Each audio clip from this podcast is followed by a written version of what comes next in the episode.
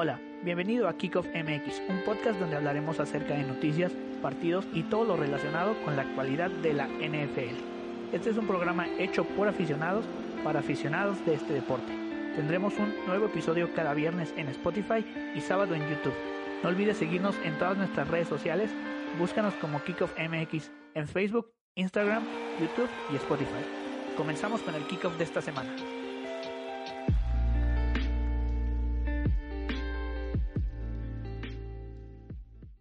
Hola, ¿cómo están todos? Hoy vamos a tener un episodio un poquito diferente y vamos a hacer un recap de lo que pasó en el Super Bowl. No tiene ni 24 horas que terminó y vamos a tener una plática súper chida porque sabemos que, aunque a la vez tal vez nos sentimos un poco defraudados porque creemos un resultado diferente. Bra, ¿qué onda? ¿Cómo estás? Muy bien, muy contento, pero a la vez es como sentimientos encontrados de que ya vimos el Super Bowl, pero ahora vamos a tener que esperar un buen rato para que haya NFL otra vez. Sí, no manches hasta agosto, pero bueno, mínimo tenemos el draft en abril. Obviamente vamos a estar también analizando todo eso. Y creo que es algo que me encanta de la NFL, que no es como que, ah, pues no hay nada.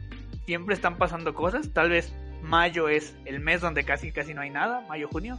Pero después ya van habiendo bastantes noticias, entonces siempre hay movimiento y siempre vamos a tener aquí temas frescos, pero igual triste porque pues ya se nos acabó una temporada más.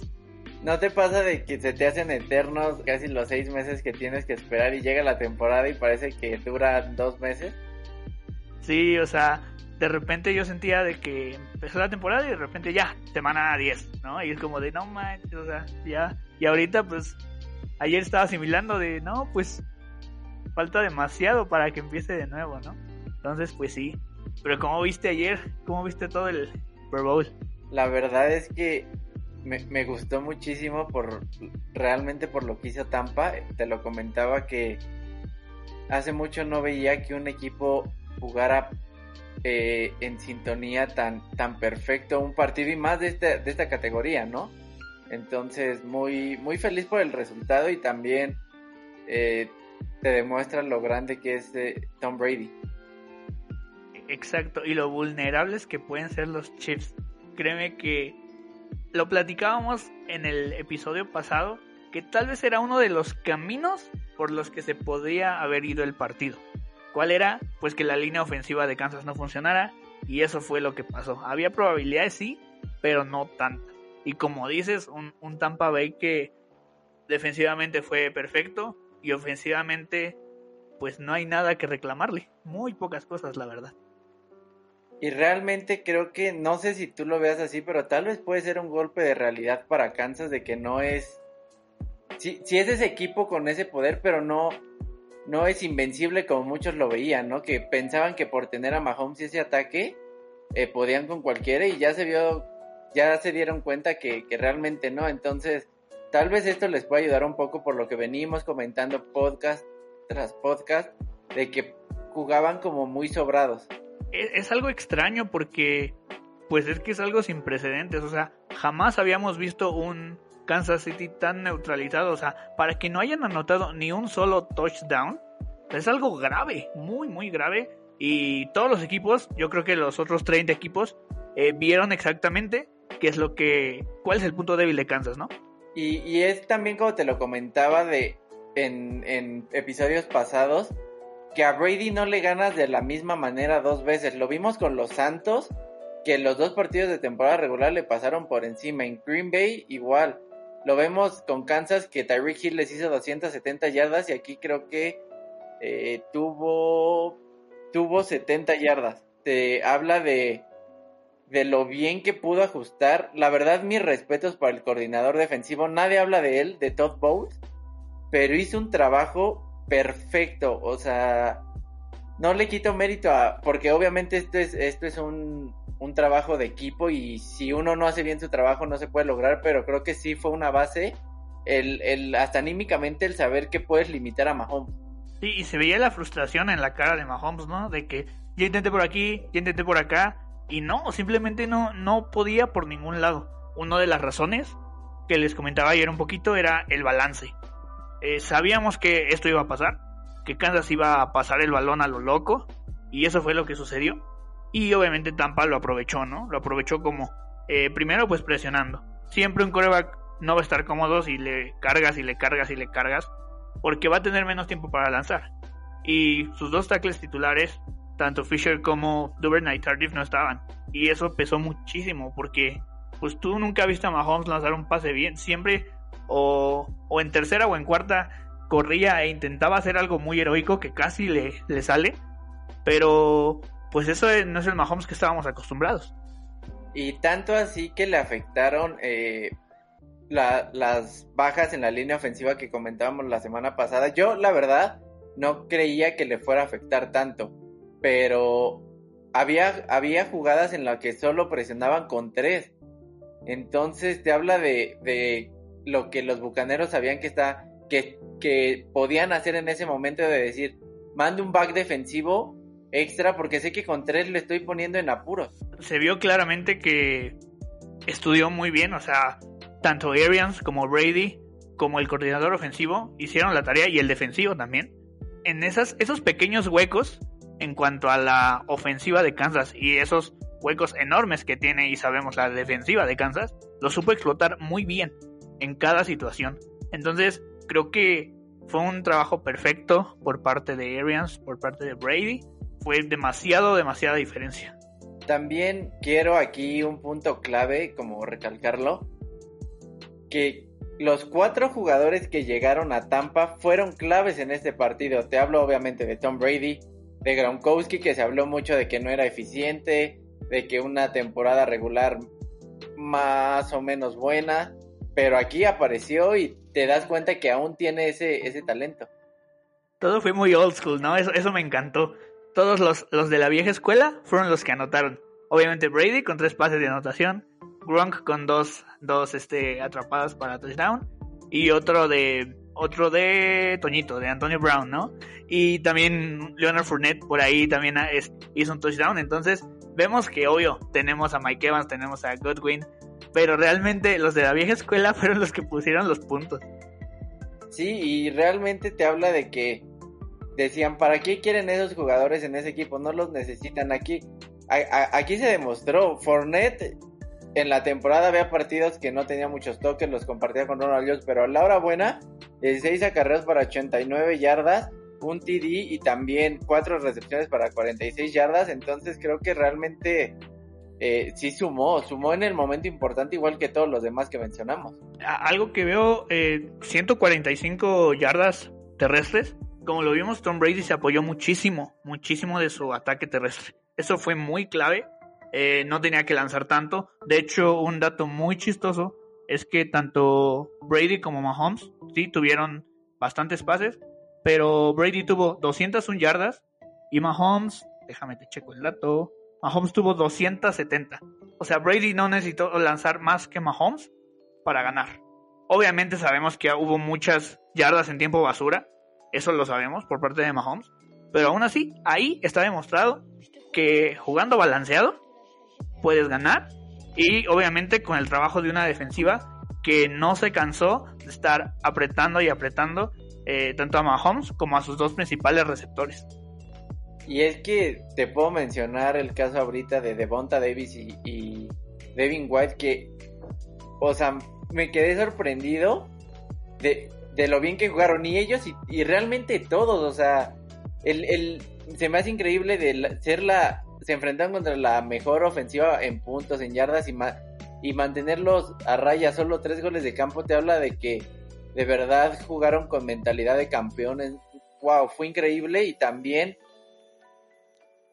aunque Kelsey no, no se veía mucho al final, se hizo 10 recepciones y 133 yardas, pero wow la cobertura que tenía de Devonta Davis o de Devin White. Eh, lo, lo dijimos también en el podcast pasado, tal vez ahí la secundaria de Tampa era buena, pero tal vez no tan buena para contener a, todos estos monstruos de receptores, porque esos son. Y lo hizo, hizo su trabajo. Escuchaba también por ahí en la mañana un podcast que decía, y es muy cierto, o sea, no podemos poner un MVP de la defensiva de Tampa no porque no, no haya, sino que todos hicieron su trabajo. O sea, todos hicieron lo que les tocaba hacer en el momento adecuado.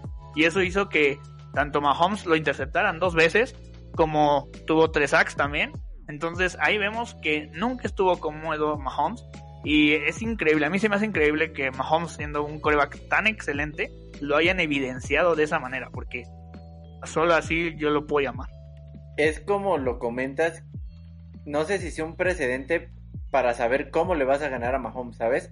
El próximo año eh, va a tener línea ofensiva y también, a ver, no por esto estamos diciendo que Kansas es malo, no, no, no. Eh, Kansas es muy bueno, pero en este partido los Bucaneros fueron perfectos. Entonces, cuando juegas perfecto en este deporte sin errores, ahí están los resultados.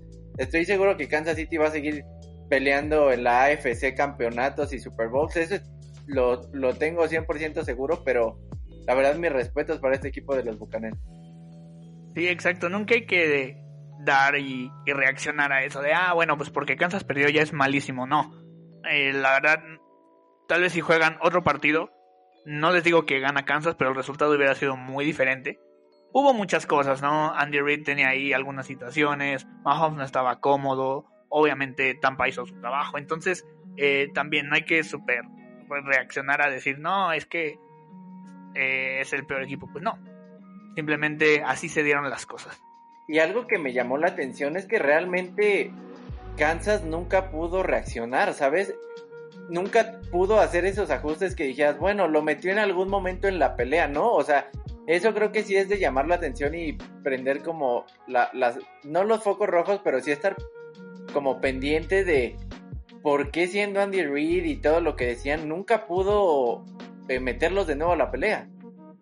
Sí, a mí me extrañó mucho y me dejó mucho que desear los safeties, Tyron Matthew y, y Sorensen estaban jugando muy bien y fue un partido para el olvido. La verdad es que los dos, pues no se vio nada, al contrario, ¿no? Matthew ahí tuvo muchísimas broncas con Brady, estaba enojado, simplemente eso, cuando tú juegas un deporte, pues te nubla y te frustra, o sea, desde ahí yo dije, ya perdían los Chiefs, desde ese momento. Y Tom Brady, con su experiencia, se dio cuenta de eso y empezó a atacar esa, esos, eh, el no tener la cabeza fría en esos momentos, tanto que es raro que Tom Brady vaya a encarar a alguien, pero supo que con ese colmillo que tenía que irlo a hacer para que perdiera la cabeza y al final una infracción que, que tal vez te, deja que seas un poco más agresivo, tú como defensivo, ¿no? Sí, sí, sí. Hubo muchas jugadas donde en serio la, la defensiva se veía perdida. La interferencia de pase de Brilland que fue súper tonta. Hubo muchas jugadas, bro. Y quiero hacerte esta pregunta. ¿Cuál es jugada o jugadas? Tú dices, ¿sabes qué? Gracias a esto fue la jugada clave por la que se detonó todo este asunto. yo me quedo con que al final del segundo cuarto Tampa Bay sacara puntos de esos errores mentales de Kansas City. El hubiera no existe, pero tal vez sí anímicamente te hubiera pegado menos tres puntos a siete puntos. Entonces, a pesar de que tú recibías el balón en el tercer cuarto, pero anímicamente te pegas, entonces yo creo que ahí fue el punto en el que cambió por completo el partido. No sé tú, tú qué opines. Sí, justo te iba a decir lo mismo. O sea, no le puedes dar el balón a Brady con un minuto y yéndote al halftime. ¿Por qué? Pasó, pasó el partido pasado. No puedo creer que no vieran que les hicieron siete puntos a los Packers de la misma manera.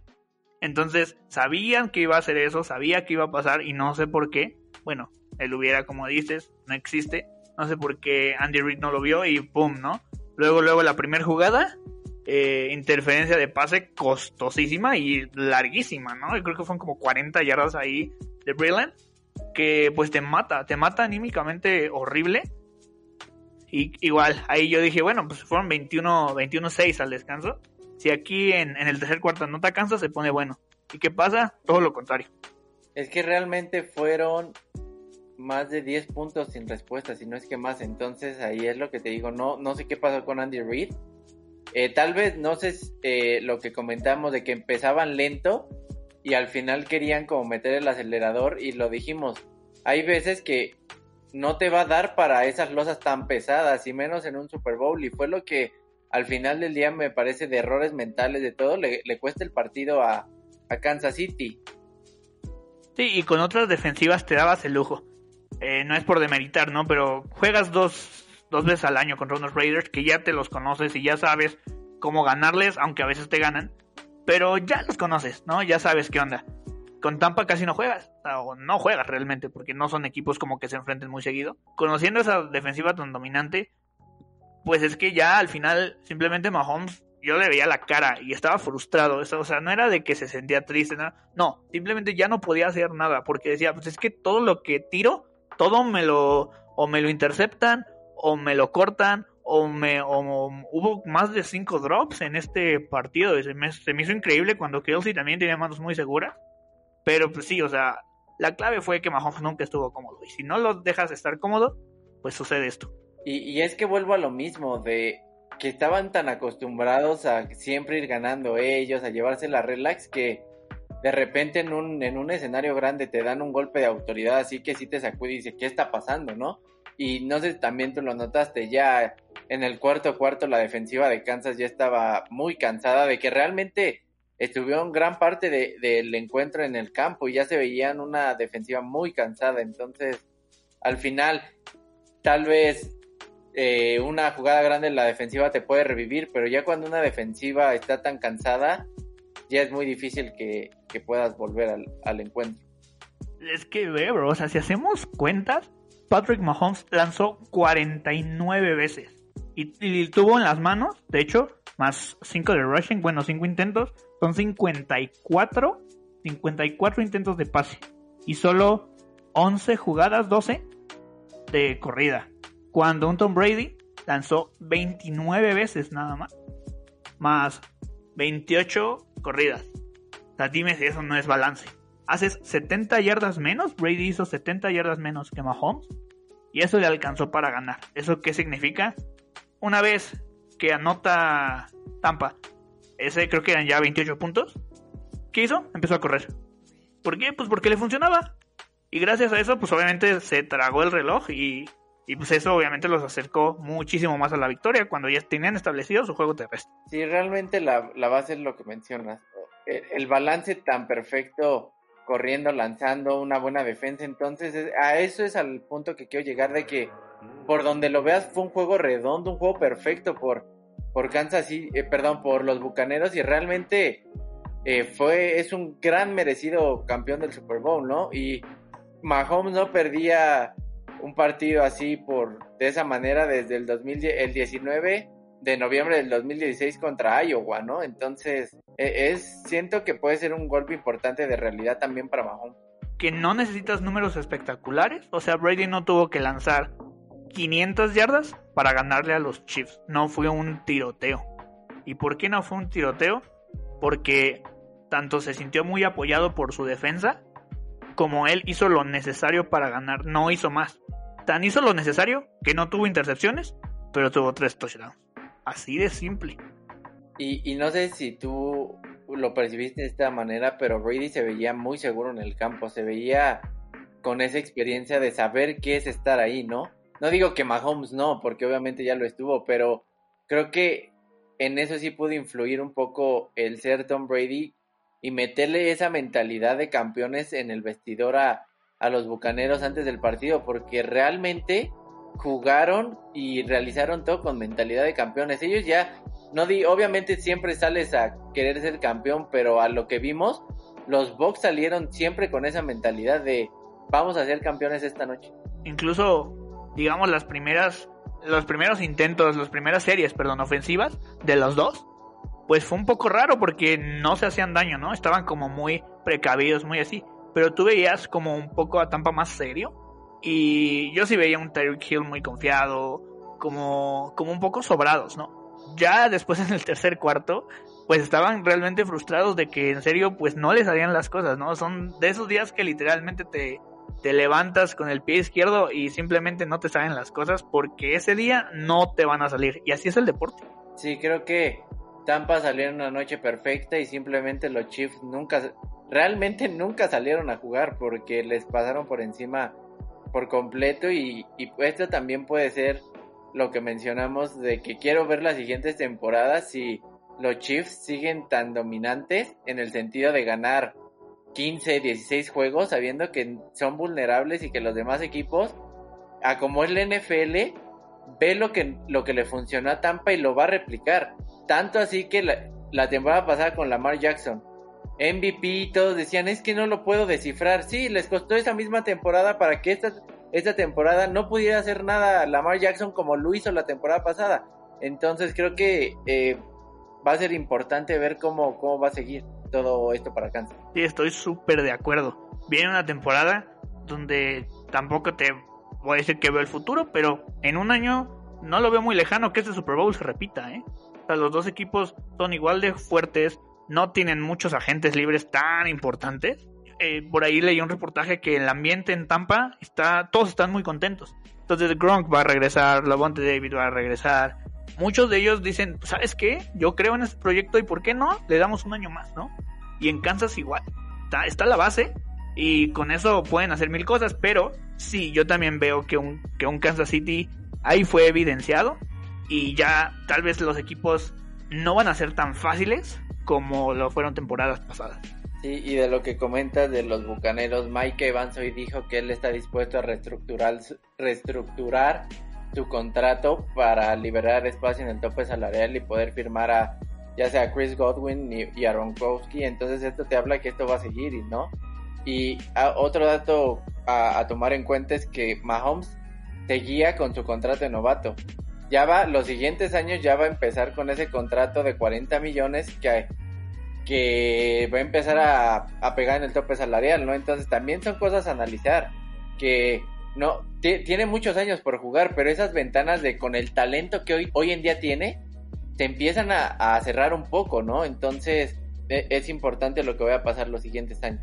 Sí, viendo cómo Tampa fue campeón con muchos jugadores que muchas veces nadie daba un peso por ellos, ¿no? Un Fournette super quemado de los Jaguars, un Gronkowski que simplemente pensamos que nada más estaba ahí porque pues es, es amigo de Brady y sí, pero ya vimos que pues le funcionó. Un Antonio Brown que pues como te dije era el apestado de toda la liga y tal vez lo sigue siendo, pero en el juego grande pues contribuyó al resultado, ¿no? Entonces vemos que a Arians le funcionó muy bien como armó su equipo y, y como te digo, pues el siguiente año yo no descarto que, que lleguen lejos. Y a ver, ojo, también. El que llegue Brady a ti como head coach te aliviana muchísimo las cosas, ¿no?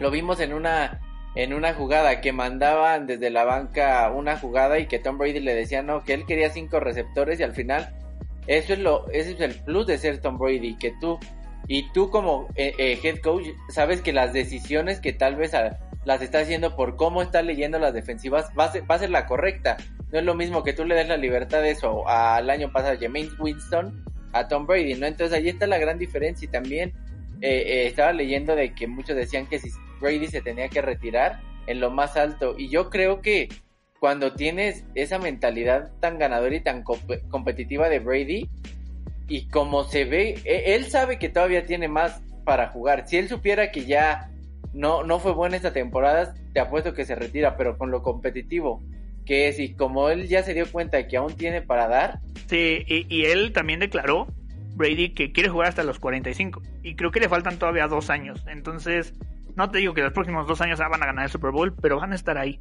Lo que dices, ¿no? El, equipo, muchos están considerando eh, reestructurar sus contratos. Igual Godwin dijo algo por el estilo, Gronkowski también.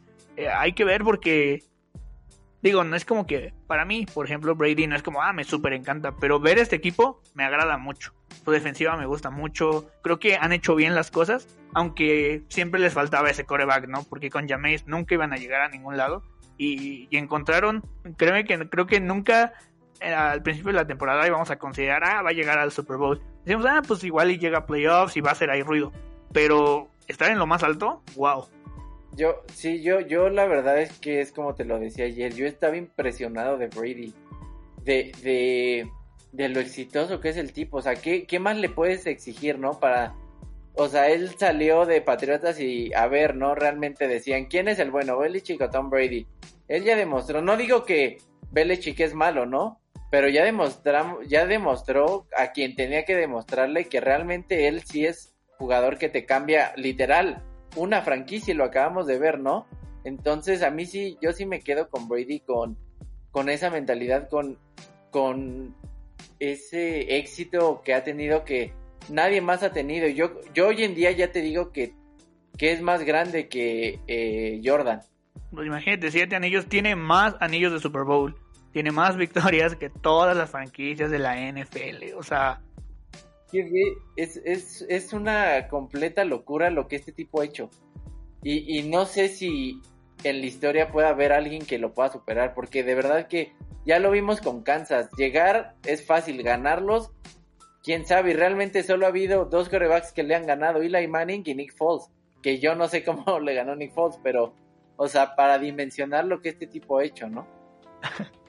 Se me hiciste reír porque sí, ya nadie supo cómo Filadelfia ganó, que sí le metieron cuarenta y tantos puntos, ¿verdad?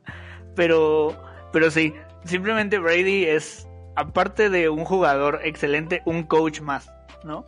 Un coach más es como tener a alguien, como dos personas en el staff. Entonces, eh, hay que ver en los siguientes años cómo va Tampa, porque, porque yo no descarto, no te digo que van a ganar otro Super Bowl, puede ser que sí, pero van a hacer ruido, o sea, van a estar en playoffs la siguiente temporada y va a estar bien, bien divertido. Me gusta mucho que su, su perímetro va a seguir madurando, es un perímetro muy joven, pero con bastante, pues bastante potencial, ¿no? Un Jamel Dean, eh, Carlton Davis, que al principio de la temporada, neta, yo dije, ¿quiénes son estos vatos? O sea, neta, yo ni los conocía. Cuando vi que seleccionan también a Anton Winfield, dije, órale, pues, pues a ver qué sucede. Y yo siempre dije, nada, es como el punto débil de, este equipo.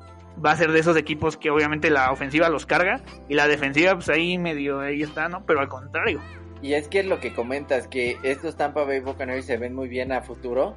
Con o sin Brady, ¿por qué te lo digo? Porque es como tú, me lo, tú lo mencionas, que realmente toda, toda la defensiva es muy joven, a excepción de, de Bonta Davis y, ajá, y de, de Su, pero realmente todos los demás realmente son jóvenes que tienen otros cinco años buenos en la liga y, y que como lo mencionas van a, van a seguir madurando. Entonces, como dice Brady, que hasta los 45 sin problemas con lo que ha mostrado esta temporada puede llegar a esos 45 y jugando bien, no, no jugando como, me voy a atrever a decirlo, como Big Ben, que de verdad ya él ya se ve, yo, yo en lo personal ya lo veo mal, o sea, ya no veo ese coreback eh, para la NFL, pero pero yo sí veo a Brady fácil esos dos años más que quiere. Exacto, y yo creo que, digo, tampoco soy, soy Arians para decirlo, pero si ahorita agarran un coreback, va a tener, o sea, en el draft, va a tener un buen fogueo ahí con Brady dos años, que le puede enseñar bastantes cosas.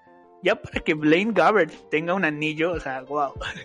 Blaine Gabbert y, también otra cosa, LeSean McCoy, años consecutivos campeón del Super Bowl el año pasado con Kansas y este año con Tampa. Que no jugar snaps es otra cosa, pero mira.